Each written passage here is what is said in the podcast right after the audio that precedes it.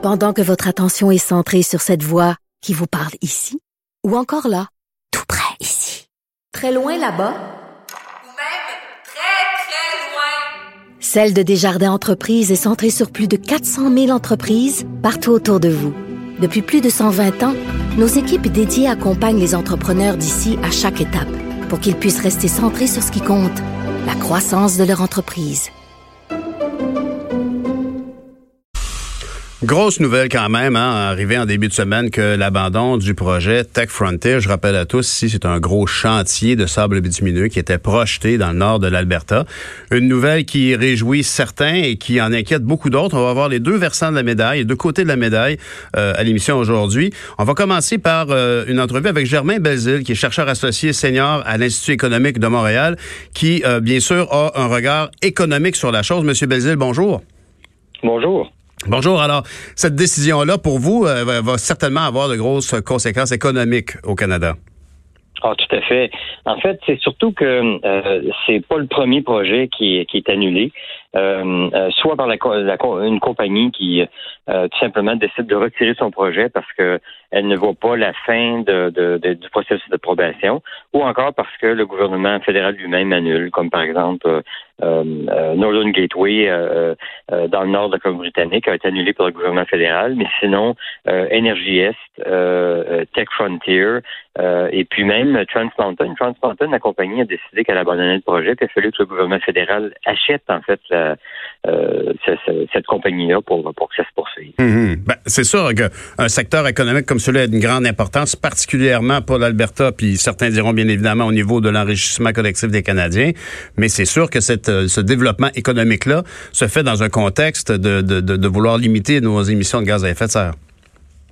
Mais il faut comprendre que euh, euh, on n'est pas les seuls producteurs au monde. Hein. Il y en a partout de la production de, pétrole. Et si on décide, nous, de pas produire du pétrole, ben, il y a juste d'autres pays qui vont être très contents de, de, nous remplacer, de remplacer la production qui sera faite au Canada. L'enrichissement va se faire ailleurs. Et puis en plus, les autres pays qui vont prendre notre place, euh, ne sont souvent pas soucieux de l'environnement comme nous, en fait, émettent beaucoup, beaucoup plus de gaz à effet de serre. Le problème, c'est pas la production. Le problème, c'est la consommation de, de, de, de, de produits pétroliers. Mhm. Et ça, on en a encore pour un bon bout de temps. Ben, c'est sûr qu'au niveau mondial, on est d'accord que, bien évidemment, euh, le, le, le problème, c'est la consommation de ces énergies fossiles-là.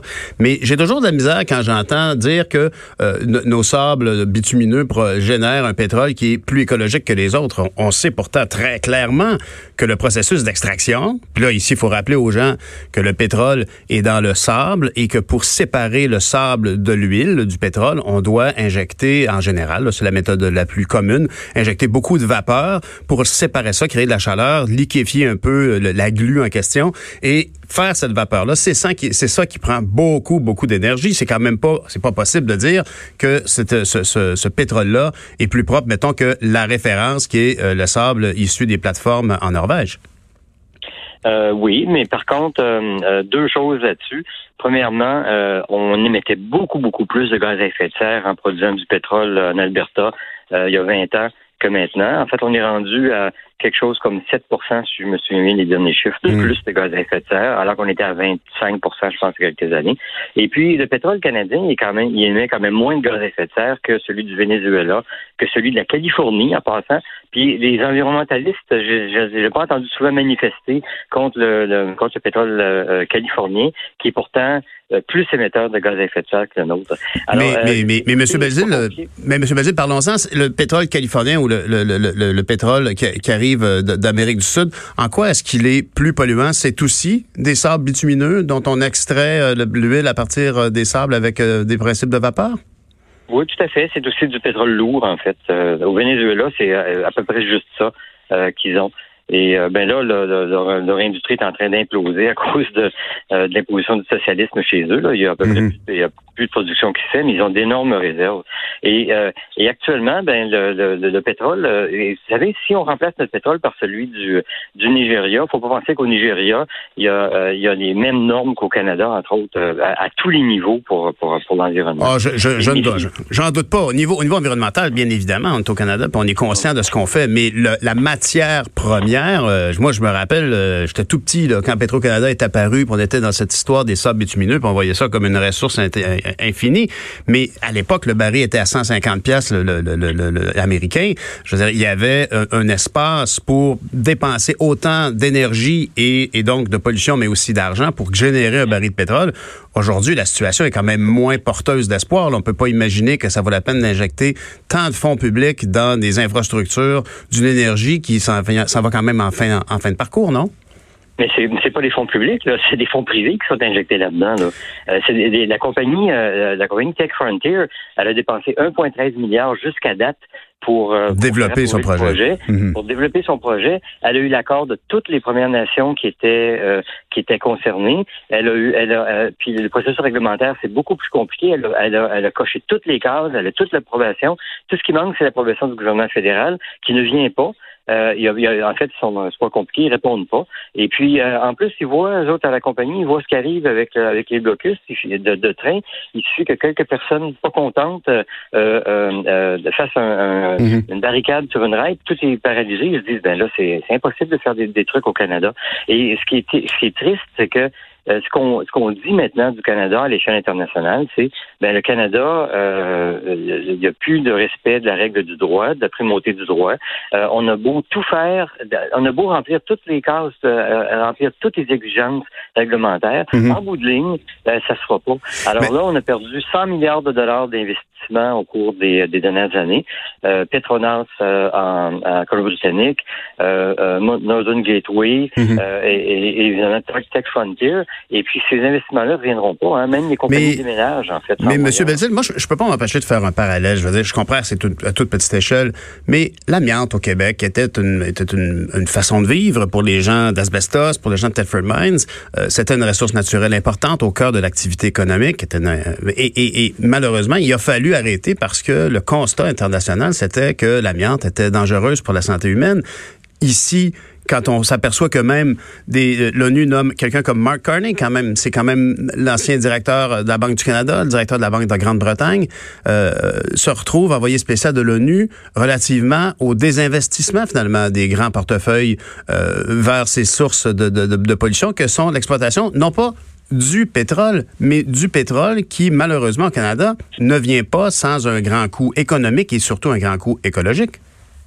Je trouve ça bien hypocrite, tout ça, vous savez. Euh, je donne notre pétrole, il est produit dans des conditions environnementales excellentes, puis il est en demande. Puis si vous faites une comparaison avec l'amiante, l'amiante, depuis personne qui en voulait, c'est pas, pas compliqué. C'est pour ça qu'on a arrêté d'en produire. C'est pas parce que c'était pas, c'était pas pas pour des raisons environnementales qu'on a fait le produit, parce que plus personne voulait l'acheter. Parce que parce qu'il y avait un constat, euh, mais parce qu'il y avait un constat sur le côté dangereux de l'amiante, mais on, ne peut pas nier. Moi, ça, ça me fascine toujours. J'ai passé huit ans à la Chambre des communes à entendre des gens qui, plutôt que de, de reconnaître qu'il y aurait peut-être de façon plus durable d'exploiter les sables bitumineux, en faisait la protection euh, euh, comme euh, sans entendre le moindre argument. Il fallait soit être pour ou être contre. Alors que, par exemple, si on regarde, je, je, je trouve dommage que dans l'actualité, on a un peu mis sous le tapis la belle annonce qui a été faite avec la Nation CRI pour la réalisation de projets qui vont, qui vont profiter à tout le monde là-bas. Et ça parlait, entre autres, de prolongement d'un réseau ferroviaire qui s'est fait donc dans une entente avec les Premières Nations. Une vision, un, plan qui m'apparaît toujours absent par rapport à l'exploitation des sables bitumineux. On, a, on, ne veut pas considérer, par exemple, l'utilisation de l'électricité euh, pour générer cette vapeur.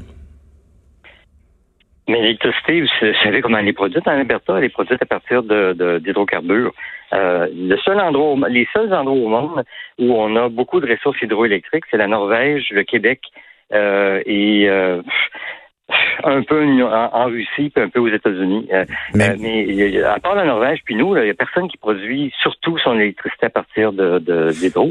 Mais, mais... On, le produit à partir de gaz, de, de, de, gaz naturel ou de mazout ou de, ou de charbon partout ailleurs.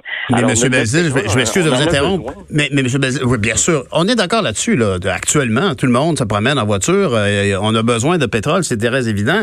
Puis d'ailleurs, faut pas amalgamer tous les pétroles canadiens avec celui des sables bitumineux. En Alberta, en, Saskatchewan et un peu au Manitoba, il y a des puits de pétrole standards là, par forage avec strictement une pompe. C'est un autre. Écoutez, je, je, j'ajoute un, petit truc technique. Si vous savez, la grosse révolution actuellement aux États-Unis, c'est la fracturation hydraulique pour le pétrole. Ça produit du pétrole extrêmement, extrêmement léger. Euh, la plupart des, euh, euh, des, des, raffineries en Amérique du Nord ne sont pas faites pour ce pétrole-là. Mhm. Il faut le mélanger avec du pétrole plus lourd pour faire un pétrole qu'on est capable ensuite de transformer dans tout ce dont on a besoin, dont du bitume, du nafta, de l'essence pour les voitures, du, du jet fuel, etc., etc. Alors, euh, euh, actuellement, les raffineries, euh, les raffineries en Amérique du Nord, ce qu'elles font quand elles obtiennent du pétrole de fracturation, elles le mélangent avec du pétrole qui vient de Californie ou avec mhm. du pétrole qui vient du, du, du Venezuela ou avec du pétrole du pétrole canadien. Ce pétrole-là, on en a besoin à mhm. cause de ses caractéristiques. Alors, on peut pas laisser. Autrement dit, s'il n'est pas extrait ici, il va être extrait ailleurs, ce pétrole plus lourd. écoutez, on en a besoin de ce pétrole-là. En plus de ça, on, est là. C'est vraiment tout à fait incroyable. Les pays scandinaves, on les voit comme des pays tout à fait euh, euh, exemplaires. Euh, exemplaires. Ben, écoutez, ils ont fait une découverte majeure en, Norvège. Dans les années 70, ça les a sortis de la misère. Non, non, non, tout à fait. Récemment, dans les dernières semaines, ils ont annoncé une grosse, grosse découverte. Puis ils vont de, ils vont de l'avant avec, avec l'exploitation. Le seul pays que je connais au monde où découvrir, ou en tout cas décider, tiens, on a une ressource naturelle, exploitons-la. Euh, et ça, euh, seul pays au monde, c'est une catastrophe. On a une catastrophe. C'est le Canada. On est vraiment une exception à l'échelle mondiale. Ben, vraiment Monsieur Bézé, j'espère qu'on aura l'occasion de se reparler parce que moi, en tout cas, j'ai souvent entendu parler d'un grand projet de barrage hydroélectrique dans le grand nord de l'Alberta, sur la Slave River, si je me trompe pas, qui aurait pu générer l'électricité requise pour les grandes villes de, Calgary et d'Edmonton, mais en attendant, euh, aurait pu aussi fournir l'électricité requise pour l'exploitation des sables bitumineux. Euh, il ah, faut. écoutez, c'est pas impossible. D'ailleurs, on, on, a songé pendant un bon bout de temps à, même bâtir des centrales nucléaires en Alberta mhm. pour produire euh, des mini-centrales, pour produire de, l'électricité, pour produire pour des, pour des projets. Mais c'est une possibilité aussi. Ben voilà, ben, euh, c'est pour ça que c'est important d'avoir un débat. mais actuellement, le problème, c'est qu'il n'y a pas grand monde qui veut même investir dans ça. Euh, dans quoi que ce soit parce que on se dit waouh, on va dépenser des milliards, puis on mm. n'aura même pas les approbations en bout de ligne, on se de rien faire. Fait que les ben, gens vont ailleurs, tout simplement. Ben, Monsieur Bézil, merci pour euh, votre éclairage et, très certainement, il faut élargir la conversation et arrêter de se blâmer entre tout noir et tout vert. Merci beaucoup, Monsieur Bézil, chercheur associé senior à l'Institut économique de Montréal. On vous revient tout de suite à Politiquement Incorrect.